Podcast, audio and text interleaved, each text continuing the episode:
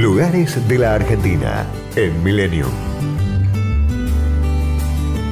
En 1823, el brigadier Martín Rodríguez, gobernador de Buenos Aires, fundó un bastión para la expansión de la ganadería llamado Fuerte Independencia.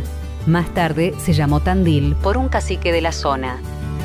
En 1865 se demolió el Fuerte Independencia.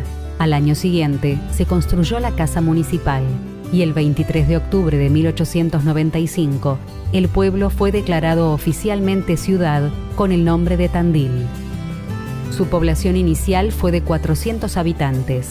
Esta cifra fue aumentando a finales del siglo XIX con la llegada de gran cantidad de inmigrantes gracias a la construcción del ferrocarril, la explotación de la minería y la actividad ganadera. Se levanta en una gran planicie circundada por cerros pertenecientes al sistema de Tandilia.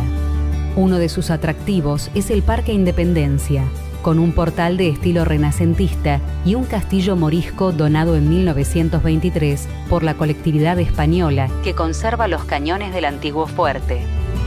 Al pie del parque, el dique y lago del fuerte son un paseo para cualquier tipo de actividad al aire libre.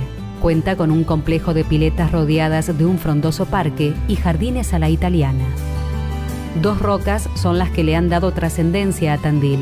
El centinela, de unos 7 metros de alto, ubicada en posición vertical sobre una base pequeña, y la piedra movediza, que durante siglos se mantuvo en equilibrio en la cumbre del cerro, oscilando levemente hasta caer en 1912. Sus fragmentos yacen al pie de la ladera y su lugar es ocupado por una réplica. La Semana Santa atrae a creyentes católicos de todo el país para su celebración en el Monte Calvario.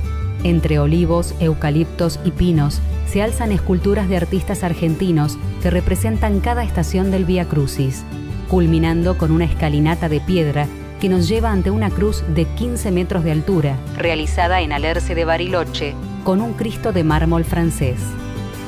Tandil, un abanico de propuestas para tomar un descanso en cualquier época del año.